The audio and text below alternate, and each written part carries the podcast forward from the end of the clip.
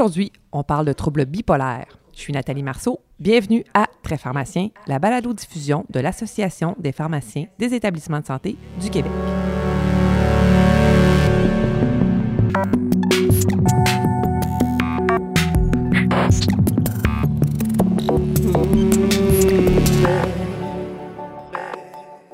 En 2012, Statistique Canada estimait qu'environ 2,2% des Québécois de plus de 15 ans vivaient avec un trouble bipolaire. Comme pharmacien, hein, il est parfois difficile de distinguer la maladie affective bipolaire de la dépression. De plus, les médicaments utilisés dans le traitement de la maladie affective bipolaire nécessitent parfois un suivi des concentrations sériques, un suivi qui est quand même plus étroit, et ils ont un profil d'effet indésirable qui est plus ou moins favorable. Pour nous aider à mieux comprendre cette maladie et son traitement, nous recevons Caroline Arvizet, qui est pharmacienne à l'Institut universitaire en santé mentale de Montréal, du CIUS de l'Est de l'île de Montréal. Caroline est également impliquée dans l'enseignement des étudiants à la faculté de pharmacie de l'Université de Montréal et enseigne la psychopharmacologie à l'Université McGill, l'Université du Québec en Outaouais et à l'Université du Québec à Rimouski. Elle est également membre du RPE en psychiatrie de la PES. Bonjour Caroline. Bonjour Nathalie. Caroline, je te propose qu'on commence par faire un petit rappel pour nos auditeurs par rapport un peu au trouble bipolaire. Qu'est-ce que c'est le trouble bipolaire? Comment on pourrait le décrire? En fait, le trouble bipolaire, c'est composé de plusieurs phases qui sont différentes. Donc, il y a la phase de manie. La phase de manie, c'est une humeur qui est anormalement élevée, expansive ou irritable. Ça doit être accompagné de plusieurs des symptômes suivants, entre autres une estime de soi qui est exagérée ou des idées de grandeur, une diminution du besoin de sommeil ou se sentir reposé après quelques heures de sommeil seulement, le désir de parler constamment, la fuite dans les idées, la distractibilité, donc l'attention qui est facilement attirée par des stimuli extérieurs qui peuvent être insignifiants, l'augmentation de l'activité orientée vers un but ou l'agitation psychomotrice, l'engagement excessif dans des activités, euh, comme par exemple des investissements euh, déraisonnables au niveau du prix. Ensuite, on va retrouver l'hypomanie. L'hypomanie, ça ressemble beaucoup à la manie. C'est l'atteinte fonctionnelle qui va être différente. Donc, Donc on ne va pas dépenser des centres d'achat on va pas dépenser dans les centres d'achat. on va y penser. les patients avec une hypomanie peuvent quand même dépenser dans les centres d'achat. Euh, par contre, l'atteinte fonctionnelle va être moins importante. Donc, ces patients-là vont pas nécessairement être hospitalisés et euh, la maladie peut moins affecter leur fonctionnement au niveau social ou au niveau professionnel. Donc, l'hypomanie peut passer inaperçue à la limite. L'hypomanie peut passer un petit peu plus inaperçue. Disons que c'est moins flagrant, mais généralement, les patients, quand ils ont leur diagnostic, euh, si on va creuser un petit peu plus les épisodes antérieurs, c'est souvent là qu'on va aller identifier les épisodes d'hypomanie. OK. Après ça, il y a la phase dépressive. Exactement. La phase dépressive, ça va ressembler beaucoup aux troubles dépressifs caractérisés ou ce qu'on appelle communément la dépression majeure. Donc, ce sont les mêmes euh, critères diagnostiques. On parle d'une humeur plus triste ou une perte d'intérêt qui peut être accompagnée, en fait, qui doit être accompagnée de certains symptômes comme un changement au niveau du sommeil, de l'appétit. Ça peut être aussi des idées suicidaires euh, ou il y a d'autres symptômes comme ça qui, qui peuvent y être associés. Est-ce que je peux supposer que les patients, ils vont rencontrer leur médecin davantage quand ils sont en phase dépressive? Mettons, tu es en hypomanie, tu t'en rends plus ou moins compte, disons, c'est le fun à la limite. Mm-hmm. Euh, mais mais c'est lors de la phase dépressive, je suppose qu'ils consultent. Bien, la majorité des patients qui sont atteints d'un trouble bipolaire vont présenter plus d'épisodes dépressifs que de manie ou d'hypomanie.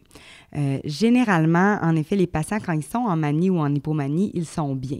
Donc, souvent, c'est les gens autour d'eux qui vont se rendre compte qu'il y a quelque chose d'anormal et c'est souvent euh, cet épisode-là qui va être plus flagrant, surtout l'épisode de manie.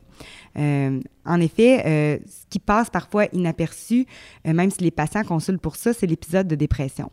je dis que ça passe inaperçu, en fait, parce que les patients bipolaires peuvent être diagnostiqués comme ayant un trouble dépressif caractérisé et on peut manquer le diagnostic de maladie affective bipolaire. Souvent, le diagnostic va être facile à faire quand le patient se présente en épisode de manie, mais si sa première présentation initiale, c'est un trouble dépressif et qu'on ne va pas questionner les antécédents du patient ou ses antécédents familiaux ou les facteurs de risque de développer une manie, mais c'est là à ce moment-là qu'on peut manquer le diagnostic et quelques mois ou quelques années plus tard, le patient peut finalement se présenter avec un épisode de manie et là, on fait le diagnostic de maladie bipolaire. Puis, corrige-moi si je me trompe, mais on pourrait traiter, par exemple, un patient pour un épisode dépressif avec un ISRS puis le faire passer en virage maniaque. Exactement. Et euh, c'est malheureusement une situation qui arrive, euh, ben, je dirais pas fréquemment, mais qui peut arriver là, euh, en santé mentale. Ben, alors, parlons du traitement. C'est quoi les premières lignes de traitement? Alors, on a un, bon diagnostic, on a un médecin qui a fait une histoire euh, complète, puis on a vraiment un, diagnostic posé de trouble bipolaire. Quelle serait ma première ligne de traitement? En fait, le traitement va dépendre de quelle phase on se trouve en ce moment. Donc, si on est en manie ou en hypomanie, le traitement va être différent de si on est en épisode dépressif. On peut commencer par la manie? Tout à fait. Donc, en fait, on est assez chanceux parce que euh, dans les lignes directrices, on a plusieurs choix de traitement en première ligne, même en deuxième ou en troisième ligne pour le traitement de la maladie bipolaire en phase maniaque. Euh, nos choix les plus populaires ou ceux qui sont le plus recommandés par les lignes directrices canadiennes, le CanMat, sont entre autres le, lithium, le Divalproex ou les antipsychotiques de deuxième génération ou de troisième génération qu'on appelle aussi les antipsychotiques atypiques. Les patients, euh, quand on leur parle de lithium, habituellement, ne sont pas très excités. Euh, comment on débute le lithium, puis comment on convainc un patient à la limite d'en prendre? Le lithium, en fait, euh, c'est encore beaucoup utilisé. Ça fait partie des premières lignes de traitement de la manie euh, et aussi de la dépression. Donc, en effet, c'est un traitement qui peut faire peur à plusieurs euh, médecins, à plusieurs professionnels de la santé. moi, je me souviens, avant d'être pharmacienne en santé mentale, quand je voyais du lithium dans un dossier, ça me faisait lever un petit drapeau rouge. En tout cas, ça me signalait qu'il y avait quelque chose à vérifier dans ce dossier-là. Donc, en effet, c'est un traitement qui peut faire peur à débuter c'est important de, rappeler aux patients puis de rappeler aux équipes traitantes que le lithium, oui, c'est un vieux médicament qui a un index thérapeutique étroit, mais on peut utiliser ça à notre avantage parce que c'est un traitement qu'on connaît bien. On sait à quoi s'attendre avec ce traitement-là et en plus, on peut faire un suivi des concentrations sanguines, ce qui nous aide cliniquement. Donc, généralement, c'est un traitement qu'on va débuter à des petites doses, question de tolérance, surtout au niveau gastro-intestinal. Et par la suite, on va augmenter la dose graduellement en faisant un suivi des concentrations sanguines pour atteindre euh, notre concentration sanguine visée qui va se trouver dans l'intervalle thérapeutique. Ah alors je pense là maintenant aux activités de la loi 41 puis à l'ajustement à la prescription des laboratoires. Euh, advenant un patient qui aurait débuté du lithium dont les laboratoires ne seraient pas prévus, qu'est-ce que je prévois comme laboratoire dans le suivi de mon lithium, de mes lithémies? Mais avant même de débuter le traitement au lithium, il faut quand même s'assurer d'avoir certaines valeurs de laboratoire de base. Euh, le protocole va dépendre des établissements où on se trouve, mais généralement, on veut bien entendu euh, des valeurs de laboratoire en lien avec la fonction rénale du patient, aussi avec sa fonction thyroïdienne, euh, parce qu'on va vouloir suivre ça tout au long du traitement avec le lithium. ensuite, bien entendu, il faut prévoir un dosage sanguin du lithium. Donc, on veut prévoir un suivi de la concentration sérique pour voir si on se trouve dans l'intervalle thérapeutique visé. Donc, généralement, ces suivis-là, on va vouloir les faire quand le patient est à l'équilibre. Généralement, euh, c'est une règle qui s'applique à pas mal tous les psychotropes, mais euh, on, est, on est à l'équilibre environ cinq jours après le dernier changement de dose. Puis posons également un patient qui rentrerait à l'urgence pour euh, autres, euh, pas, pour des symptômes psychiatriques, là, pour autres problèmes physiques, ou qui sera hospitalisé, ou qui recevrait de la chimiothérapie. Est-ce que je devrais penser à recontrôler mes valeurs de lithémie ou non, quand il est stable, on ne touche plus? Généralement, euh, pour les patients qui sont nouvellement admis sur une unité ou un patient qu'on ne connaît pas, qui, vient, qui commence tout juste à, à avoir un suivi à la clinique où on travaille, c'est toujours bon d'avoir une valeur de base de lithium. Euh, c'est sûr que si on envoie, euh, si on voit des valeurs de lithium dans le DSQ qui ont été faits régulièrement, que le patient nous assure, exactement, qu'il nous assure qu'il n'a pas pris de nouveaux médicaments, qu'il n'y a pas eu de changement et qu'il prend son médicament de façon régulière, mais ben, il faut user de notre jugement aussi pour ne pas faire des contrôles pour rien. Mais généralement, euh, quand il y a un patient d'admis, on s'assure d'avoir une valeur de base. Parlons des effets secondaires. Là, tu disais que les patients avaient parfois peur. Moi, c'est sur lithium, je pense néphrotoxicité. Euh, Parle-moi des effets secondaires. En fait, le lithium, euh, généralement, c'est assez bien toléré quand on reste dans l'intervalle thérapeutique. Donc, c'est ça la difficulté. Euh, généralement, on vise entre 0.6 et 1.2. En clinique, pour un patient atteint de maladie affective bipolaire, on va viser généralement 0.8 chez la majorité des patients, peut-être un petit peu plus bas chez nos patients en gériatrie. Donc, une dose thérapeutique, donc dans l'intervalle visé, on va généralement voir des effets secondaires comme euh, des effets au niveau de la peau. On peut voir de l'acné ou une exacerbation d'un psoriasis. Un effet secondaire qui est assez fréquent aussi, c'est la polyurie, donc une difficulté à concentrer les urines. Ça peut être accompagné de polydipsie, qui est une augmentation de la soif. Donc ça, c'est une des atteintes rénales du lithium. Ça peut être bénin, Euh, parfois, on va faire des tests supplémentaires juste pour s'assurer qu'on n'a pas la présence d'un diabète insipide néphrogénique, ce qui veut dire que le rein répond un petit peu moins bien à l'ADH. Puis la néphrotoxicité, est-ce qu'elle est si fréquente que ça? Est-ce que j'ai raison de m'inquiéter? Donc, en fait, c'est une question très intéressante par rapport au lithium et à l'insuffisance rénale chronique. Euh, on sait qu'il y avait beaucoup d'études qui avaient démontré un risque d'insuffisance rénale chronique, voire même insuffisance rénale chronique terminale avec l'utilisation du lithium à long terme. Les études plus récentes démontrent que euh, c'est peut-être un petit peu moins clair qu'on pensait que ce l'était.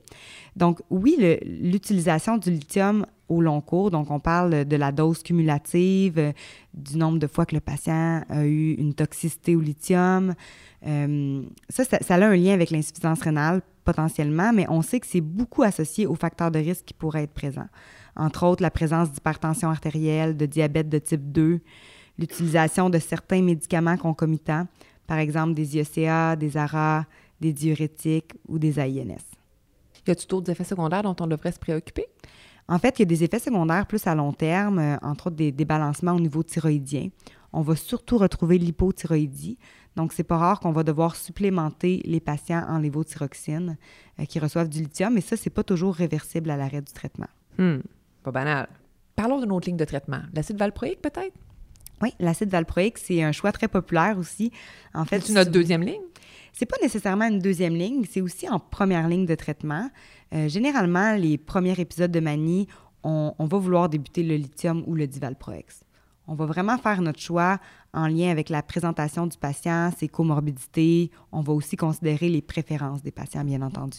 Comment on débute l'épival? C'est un peu la, même chose que pour le lithium. Donc, on va vouloir débuter à des doses un peu plus petites euh, et on va vouloir augmenter graduellement vers l'intervalle thérapeutique pour favoriser la tolérance gastro-intestinale. Dans les épisodes de, manie plus aigus ou plus sévères, on peut y aller avec des doses un peu plus élevées. Par contre, avec l'acide valproïque, l'index thérapeutique est beaucoup plus large qu'avec le lithium. Donc, on a moins de surveillance à faire de ce côté-là, quoiqu'on fait quand même la surveillance en pratique. Alors, est-ce qu'on doit prévoir des dosages? On doit prévoir des dosages. C'est pas aussi clair qu'avec le lithium le lien entre l'efficacité et le dosage plasmatique. Ce qui veut dire qu'on a un intervalle assez large. On essaie de se situer dans cet intervalle-là, surtout pour l'aspect sécurité, mais euh, on a beaucoup plus de labilité qu'avec le lithium, disons. Y a-t-il des interactions qu'on devrait se méfier? Quoi que ce soit avec l'épival ou avec le lithium? Avec le lithium, il y a beaucoup plus d'interactions médicamenteuses qu'avec l'épival. Le lithium est très sensible aux médicaments qui jouent sur les reins. Hein, si, on, ah si on a un médicament. Ce que tu disais tout à l'heure, là, pour la néphrotoxicité. Exactement. Euh, si on a des AINS, par exemple, ça peut augmenter grandement les concentrations de lithium et causer une toxicité. Avec l'épival, on a un petit peu moins d'interactions médicamenteuses. Par contre, il y a des interactions qui peuvent se produire au niveau des protéines. Et là, je nous relance un petit peu dans les aspects pharmacocinétiques. Euh, L'épival, c'est une molécule qui est très fortement liée aux protéines plasmatiques comme l'albumine. Euh, généralement, quand on fait un dosage d'épival, on fait un dosage total dans le sang, ce qui veut dire que ça comprend la fraction qui est libre, donc qui est active, et la fraction liée. Donc, si on a un patient qui est dénutri, euh, qui est alcoolique ou qui a une autre comorbidité qui pourrait diminuer son albumine, on peut se retrouver avec une épivalémie libre qui est élevée. Donc, à ce moment-là, ça ne serait pas reflété dans notre dosage total et ça peut causer une genre d'interaction. Il y a aussi des médicaments qui peuvent déplacer l'épivale des protéines et augmenter la quantité libre. Donc, à ce moment-là, on fait notre dosage d'acide valproïque ou d'épival total. On ne le remarque pas nécessairement, mais le patient peut être en toxicité à l'épivale. À ce moment-là, on va le voir quand on va faire un dosage d'épival libre. Puis ça serait quoi les toxicités? Les toxicités à l'épival, c'est un peu plus neurologique. Des troubles de coordination du mouvement, des troubles de la concentration, euh, de l'ataxie, par exemple. Tandis qu'avec le lithium, on va aussi voir euh, des troubles de coordination du mouvement, mais on va aussi retrouver la diarrhée, des tremblements. Donc ça, c'est des signes et symptômes qui sont vraiment spécifiques à l'intoxication au lithium. Mais le tremblement peut également être un effet secondaire, n'est-ce pas, du lithium ou de l'acide valproïque? Oui, ça peut être avec les deux. C'est un petit peu plus particulier au lithium. Euh, en pratique, même quand on est dans l'intervalle thérapeutique visé, on peut retrouver des légers tremblements au niveau des mains, euh, même chez le patient qui n'est pas en toxicité au lithium. À ce moment-là, quand il va être en toxicité, on va voir des tremblements un petit peu plus marqués. Il ne faut pas se mettre à, suspecter des, toxicités chez tous les patients qui tremblent. non, mais si on a un patient chez qui on vient de débuter le lithium et qui présente des tremblements, euh, généralement, on va quand même essayer de tenter une réduction de la dose pour éviter cet effet indésirable-là. Ou minimalement faire un, un dosage. Oui, faire un dosage, bien entendu. J'avais un patient qui était venu me voir et qui hésitait à prendre son acide valproïque parce qu'il avait peur de perdre ses cheveux.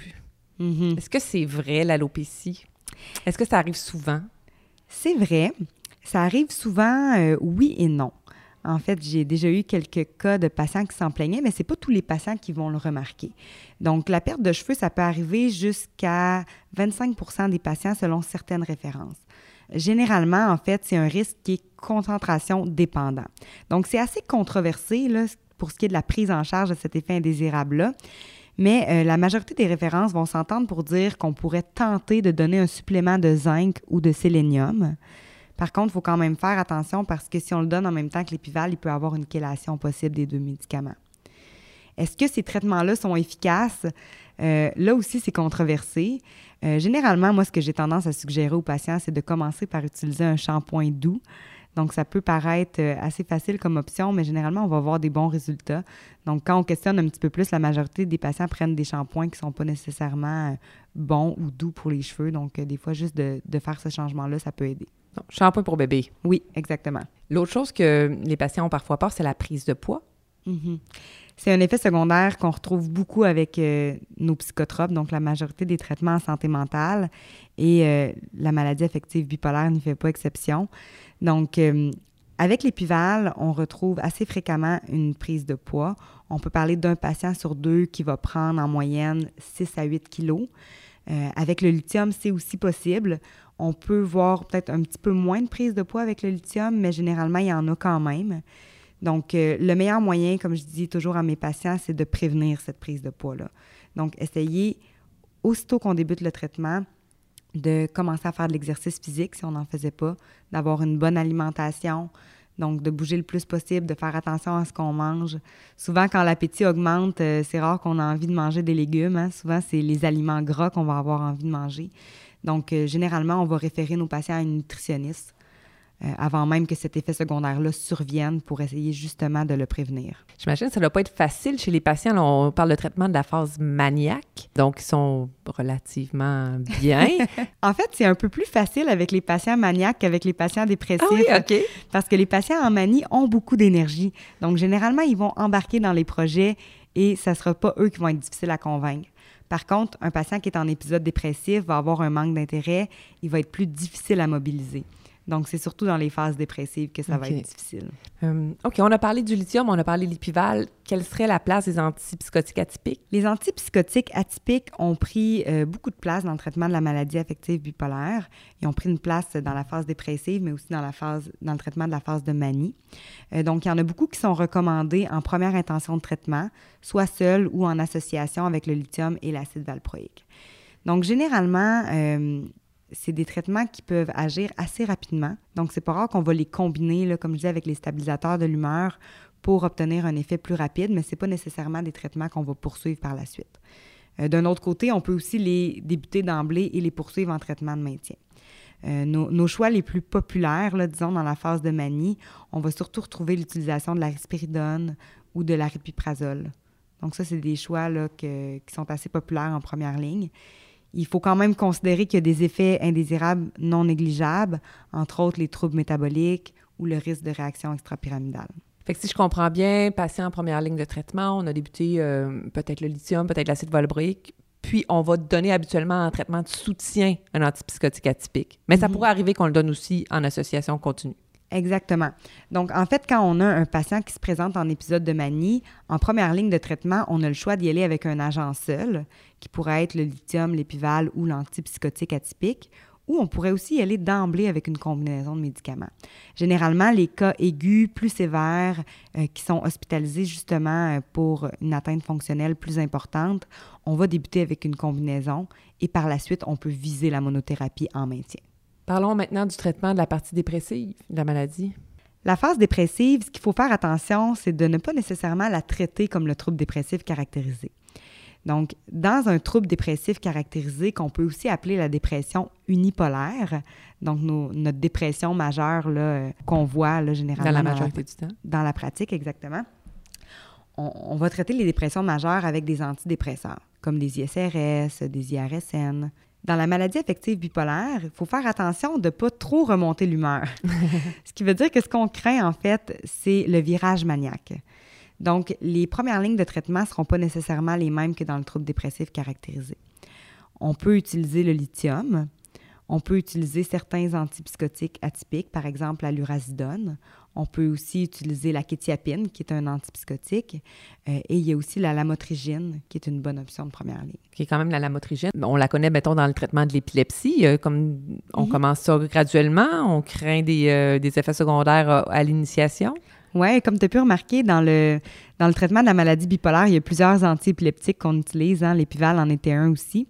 La lamotrigine, sa particularité, c'est que c'est vraiment plus indiqué dans la phase dépressive. Euh, en effet, il faut commencer ce traitement-là à des très petites doses et on l'augmente très, très graduellement. Donc, ce n'est pas un médicament qu'on peut augmenter aux 4-5 jours comme euh, nos autres traitements là, typiques de la maladie bipolaire ce qu'on craint le plus avec la lamotrigine, c'est le rash cutané. C'est ça, le syndrome de Steven Johnson, ultimement. Exactement. c'est ce qui pourrait arriver dans le pire des cas, surtout si c'est associé à l'épival. On sait qu'il y a une interaction entre ces deux médicaments-là. Euh, donc, le risque de Steven Johnson serait plus élevé. Ça ne veut pas dire qu'on le fait jamais en pratique. Par contre, il faut vraiment être très prudent et augmenter les doses de façon très graduelle. Est-ce que tu dirais que les antipsychotiques atypiques, qui sont quand même plus récents, sont en train de déplacer les anciennes molécules dans le traitement? Certainement, ils deviennent plus populaires, euh, entre autres peut-être parce qu'on n'a pas le monitorage thérapeutique à faire. Par contre, euh, en pratique, on voit encore beaucoup l'utilisation des stabilisateurs de l'humeur, dont le lithium et l'épival en première ligne de traitement. On voit aussi l'utilisation des antipsychotiques atypiques. En pratique, généralement, euh, lors d'un premier épisode ou même si c'est un épisode subséquent, on va s'asseoir avec le patient et on va lui donner les différents choix. On va considérer les caractéristiques du patient, son profil, les interactions médicamenteuses et les autres comorbidités. On a parlé tout à l'heure que les antipsychotiques atypiques avaient aussi un profil d'effet indésirable métabolique, ce qui veut dire que ça peut faire prendre du poids, ça peut causer dans certains cas euh, du moins augmenter le risque de développer un diabète, une hypertension ou un syndrome métabolique. Donc, si on a un patient qui a déjà ces facteurs de risque-là, peut-être que ce ne sera pas un premier choix dans ce cas-là. Tout à fait. Adapter le traitement au patient qu'on a devant nous. Exactement. Y a-t-il d'autres médicaments dans, la, dans le traitement de la maladie bipolaire auxquels on devrait s'intéresser? Il y a d'autres médicaments qu'on peut voir euh, en traitement de la maladie affective bipolaire, mais peut-être un petit peu moins souvent. Je pense entre autres euh, à la carbamazépine au Tegretol, qui est un antiépileptique à la base, qui est souvent utilisé en troisième ligne de traitement. C'est un très bon agent antimaniaque. Par contre, on ne l'utilise pas souvent en raison de son risque d'interaction médicamenteuse avec les autres médicaments, mais aussi avec lui-même. Donc, la carbamazépine, ça crée une auto-induction, ce qui fait que l'ajustement des doses est peut-être un petit peu plus difficile. Ce qu'on a vu aussi dans les dernières années, euh, c'est l'utilisation du topiramate, le Topamax. Euh, c'est pas vraiment recommandé dans le traitement de la maladie bipolaire, mais il y a certains médecins qui l'utilisaient pour limiter la perte de poids. Donc, essayer. Euh, le gain de poids. le gain de poids, pardon. Donc, essayer de favoriser une perte de poids, ce qui venait un peu contrebalancer les effets indésirables des autres stabilisateurs de l'humeur. Cette pratique-là est plus vraiment recommandée parce que ça, ça a quand même son lot d'effets indésirables. On peut penser entre autres à des troubles cognitifs qui pourraient apparaître avec l'utilisation de doses plus élevées de Topamax. Donc, c'est plus un traitement qui est recommandé. D'accord. C'est quoi la conduite pour éviter d'avoir un virage maniaque euh, quand on introduit des antidépresseurs? Donc, comme je te disais un petit peu plus tôt, les premiers choix en épisode dépressif, ça ne va pas comprendre les antidépresseurs. Euh, ce qui est important avec les antidépresseurs, c'est surtout de ne pas les utiliser en monothérapie. Ce qui veut dire que c'est préférable de les associer à un, à un stabilisateur de l'humeur pour éviter le virage maniaque. Donc, leur utilisation est, très controversée. Il y a certains antidépresseurs qui sont plus associés au virage maniaque que d'autres. On peut penser entre autres aux antidépresseurs tricycliques ou à certains IRSN, comme par exemple l'avant-la-vaccine. D'un autre côté, il y a des antidépresseurs qui sont moins associés au virage en manie et on pense entre autres au bupropion. C'est aussi important, si jamais on utilise un antidépresseur, qui sont habituellement recommandés en deuxième ligne de traitement de l'épisode dépressif, de ne pas le garder un coup que le patient va mieux ce qui veut dire qu'on ne va pas nécessairement maintenir un antidépresseur en traitement de maintien. On va vouloir garder à ce moment-là seulement que le stabilisateur de l'humeur. Qu'en est-il maintenant avec la, commercialisation de la marijuana? Est-ce qu'on devrait, est-ce qu'on va voir plus de virages maniaques reliés, par exemple, à la prise de drogue? On en voit beaucoup en pratique, euh, si je pense entre autres à l'utilisation euh, du cannabis ou à des stimulants, aux amphétamines, par exemple. Euh, donc oui, l'utilisation de ces produits-là peut causer des virages en manie. Donc la première chose à faire, c'est de retirer le produit, bien entendu. Donc, généralement, quand les patients vont être hospitalisés, ils ne vont pas consommer ces produits-là durant l'hospitalisation. Donc, on va déjà pouvoir voir une amélioration de l'état. Euh, la, médication qu'on donne sert quand même à prévenir un peu le virage en manie lorsqu'on consomme. Donc, c'est important de rappeler aux patients que même s'ils consomment, la majorité du temps, ils doivent prendre leur médication en même temps que la drogue. Il peut y avoir certaines exceptions, mais c'est important euh, d'insister sur ce point-là parce qu'il y a des gens qui ont tendance à penser que consommation égale éviter les médicaments. Mais dans ce cas-ci, ça ne serait pas tout à fait le cas. Tout l'inverse. Ouais. Donc, cesser la drogue, puis si tu peux vraiment pas cesser, mais cesse pas tes médicaments. Exactement. Donc, nous, c'est sûr qu'on utilise plus une approche de réduction des méfaits. Donc, euh, si le patient veut cesser, on va lui donner tous les outils possibles pour le faire. Mais dans le cas où il voudrait continuer à consommer, bien, on va essayer de prendre en charge au complet le patient, incluant les comorbidités. As-tu quelque chose à ajouter? J'aurais aimé peut-être aborder euh, les patientes en âge de procréer, parce que c'est une situation qu'on peut souvent retrouver dans notre pratique. Euh, on a parlé beaucoup d'utilisation des antiépileptiques dans le traitement du trouble bipolaire, entre autres l'épival qui fait partie de nos premières lignes de traitement, qui est souvent un choix populaire justement parce que l'index thérapeutique est un peu moins étroit que le lithium. Euh, chez nos jeunes femmes en âge de procréer, il ne faut pas oublier de les aviser du risque tératogène de l'épival si jamais elles tombent enceintes. Donc, on s'assure toujours que les patientes aient un anovulant pendant le traitement avec l'épival et que si jamais elles veulent tomber enceinte, il faut absolument qu'elles en parlent au médecin pour envisager, un changement de traitement. Donc ça, c'est vraiment une situation qu'on ne laisse pas passer lorsqu'on l'a devant nos yeux. As-tu quelque chose d'autre à ajouter? Donc, en résumé, en traitement de la phase maniaque, on va souvent choisir euh, les stabilisateurs de l'humeur comme le lithium, l'épival ou des antipsychotiques atypiques, seuls ou en combinaison. Tandis que dans le traitement de l'épisode dépressif, on va avoir tendance à choisir aussi des stabilisateurs de l'humeur en première ligne, comme le lithium, la lamotrigine, l'urazidone ou kétiapine, qui sont deux antipsychotiques atypiques, et on essaie d'éviter l'utilisation des antidépresseurs. Si on n'a pas le choix de les utiliser, on va toujours vouloir les associer à un stabilisateur de l'humeur et de les utiliser sur une période limitée. Caroline, je te remercie pour cette mise à jour sur les traitements de la maladie affective bipolaire. Cet échange était fort intéressant et je suis certaine que les gens à l'écoute ont bien apprécié. Ça fait plaisir, Nathalie. Chers auditeurs, je vous donne rendez-vous le mois prochain pour parler intoxication à l'acétaminophène avec Audrey Elliott, qui est pharmacienne au Centre antipoison du Québec, rattachée au CIUS de la capitale nationale. À bientôt.